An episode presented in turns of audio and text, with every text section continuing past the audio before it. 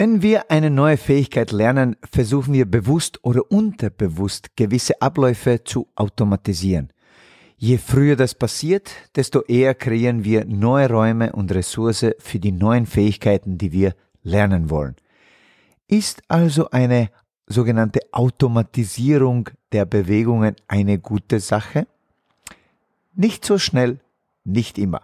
In dieser Episode schauen wir uns nämlich den sogenannten Autopilot-Mode beim Social Lancing näher an, seine guten und auch weniger guten Seiten.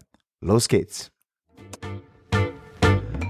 Willkommen beim Social Lancing Podcast. Wir sind Conny Udado, begeisterte Tanzlehrer, Tanzschulinhaber und internationale Instruktoren und vor allem Social Dancer durch und durch. In diesem Podcast helfen wir interessierten Social Dancer, ihr Tanzen noch bedeutungsvoller und voller Freude zu gestalten und einen ganzheitlichen Einblick mit Substanz in das schönste Hobby der Welt zu bekommen. Unser Motto lautet Lebensfreude mit Tiefgang und davon möchten wir dir hier ein Stückchen weitergeben. Ach ja, übers Tanzen unterhalten wir uns auch. Hello, hello, hello und herzlich willkommen in der fünften Episode des Social Lancing Podcast. Ich bin dein Gastgeber Dado und ich freue mich natürlich sehr, dass du dabei bist, wo auch immer du gerade bist, während du diese Episode dir anhörst. Ach, Leute, das war vielleicht eine aufregende und sehr gefüllte Woche hinter uns. Conny war bei den Special Olympics bei der Weltmeisterschaft mit unseren Tanzpaaren und das auch sehr erfolgreich unterwegs, nämlich den zweiten und dritten Platz haben unsere Paare belegt. Und ich, tja, ich dürfte oder durfte besser gesagt mit weiteren sieben Tänzerinnen aus der Tanzschule beim Opus-Konzert und den Dreharbeiten für ihr neuestes aber auch leider letztes Musikvideo tanzen, denn sie hören nämlich auf, sie beenden ihre Bandkarriere. Dabei durften wir Tänzer und Tänzerinnen in so einem richtigen Rockstar Nightliner Tourbus übernachten und das direkt neben der Stage äh, auf dem Wiesenfestgelände. Äh, huhu, das war vielleicht eine coole und sehr, sehr hm, äh, faszinierende Woche und Sache. Die vergangene Woche hat sich irgendwie wieder ungefähr so angefühlt wie unser normaler crazy Alltag vor Corona-Zeit. Wahnsinn. Ja, so viel zu den aktuellen Themen aus unserem Alltag, aber jetzt kommen wir zu unserem heutigen Thema. Die Automatisierung der bestimmten Prozesse und Bewegungen beim Social Dancing selbst. Zuerst mal ein Gedanke. Alles, was wir wiederholt tun, gilt als Training. Alles, was wir trainieren, wird mit der Zeit automatisiert. Gewollt oder ungewollt. Alles, was wir wiederholt tun, gilt als Training und das wird automatisiert, ob wir es wollen oder nicht. Das bedeutet im der Realität. Manche Bewegungsgewohnheiten eben wollen wir loswerden und andere wollen wir ganz neu entwickeln. Speziell beim Paartanz hat man nur begrenzte Ressourcen und man kann sich nicht auf alles gleichzeitig konzentrieren. Das wusstest du aber auch schon ohne mich. Was kann man da also tun? Wir müssen filtern und Prioritäten setzen. Wenn es um Gewohnheiten geht, wissen wir durch die Wissenschaft und eigentlich auch durch die eigene Erfahrung vor allem eines. Es braucht Fokus und Beharrlichkeit. Und noch etwas ist fix. Von nix kommt eben nix. Hm, danke, Dado, für diese Weisheit. Aber genau diese Weisheit zahlt sich dann am Ende aus, sprich Fokus und Beharrlichkeit. Wir haben also unerwünschte Automatisierungen bzw. Gewohnheiten beim Social Dancing und dann natürlich auch erwünschte oder gewünschte Gewohnheiten. Die, die wir in unserem Tanzen neu etablieren wollen. Bei den unerwünschten Gewohnheiten geht es meistens um gewisse Bewegungen, die sich auf dem Lernweg in unser Bewegungsapparat einschleichen und sich mit der Zeit immer mehr dort festsetzen. Eine konkrete Herangehensweise ist natürlich abhängig von dem jeweiligen Thema und auch Tanzstil, aber eines hilft immer. Fokus und Beharrlichkeit.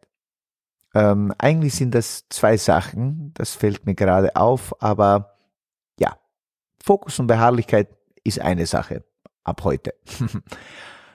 Mit Fokus meine ich eigentlich, dass du diesen einen Aspekt, den du gerade verbessern willst, zum Beispiel, nehmen wir mal jetzt deine Aufrichtung, möglichst isoliert üben sollst. Fokussiert eben.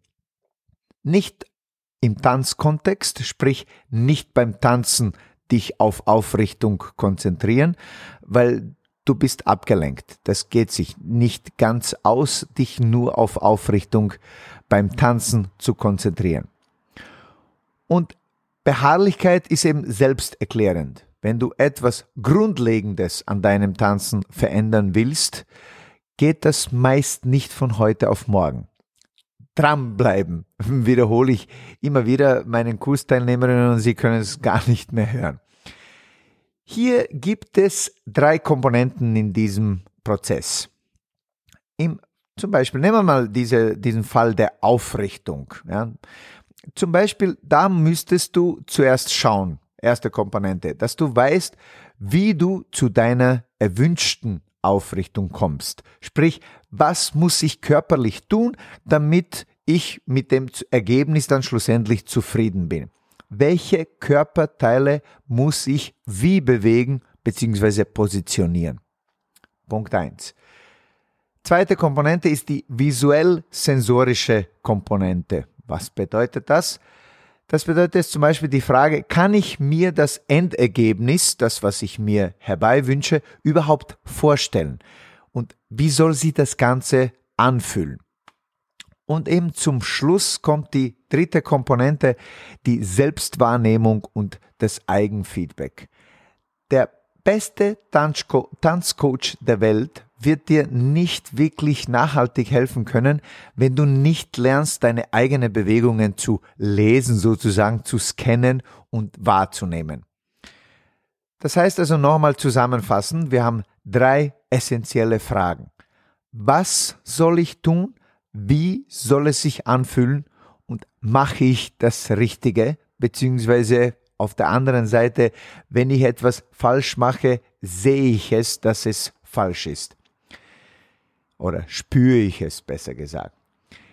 Diese drei Fragen in dieser Reihenfolge nämlich sind essentiell in diesem Prozess. Was soll ich tun? Wie soll es sich anfühlen? Mache ich das Richtige? Zum Schluss kommt dann natürlich die Umsetzung auf der Tanzfläche. Mit Musik, mit Partner, mit anderen Tänzer, Tänzerinnen rundherum und allem, was zum Social Dancing dazugehört. Also im realen Leben eben. Dieser letzte Punkt ist natürlich auch das Ziel, aber eigentlich vielmehr ein Prozess, sprich die Umsetzung auf der Tanzfläche.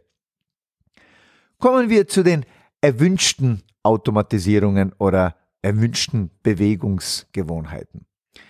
Es ist natürlich stark vom Tanz abhängig, den man erlernen will, aber die üblichen positiven Automatisierungen wären aus meiner Sicht zum Beispiel das Timinggefühl, eine korrekte Körperposition oder Haltung, ein bestimmter allgemeiner Charakter der Bewegung? Ist es jetzt äh, schwebend, äh, smooth? Ist es bouncy wie im Lindy Hop und so weiter und so fort? Und dann zum Schluss zum Beispiel auch die Tools für die Stabilität. Was muss ich tun, um da jetzt stabil zu bleiben?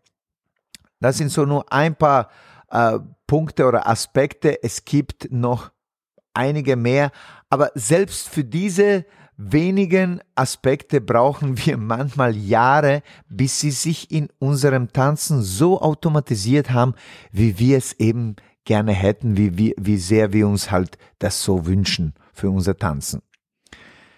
Natürlich ist es manchmal so, dass sich die erwünschten Gewohnheiten mit unerwünschten decken. Sprich, du wirst eine Gewohnheit wie zum Beispiel schlechte Haltung, wenn wir bei der Haltung bleiben, du willst die schlechte Haltung loswerden, also musst du dir eine neue Gewohnheit aneignen, eine gute Haltung. Das ist äh, ein ganz äh, neuartiges Konzept, ich weiß. Jedenfalls kommen wir wieder zum Fokus und Beharrlichkeit zurück. Wie am Anfang gesagt, egal ob wir eine grundlegende Bewegung neu automatisieren oder loswerden wollen, wir müssen sie isoliert üben, damit sich das Neue in unser Unterbewusstsein einprägt. Gerade an dem Tag, wenn diese Episode rauskommt, endet ein sieben Tage Intensiv im Member-Bereich Member unserer Online Academy zum Thema Stabilität.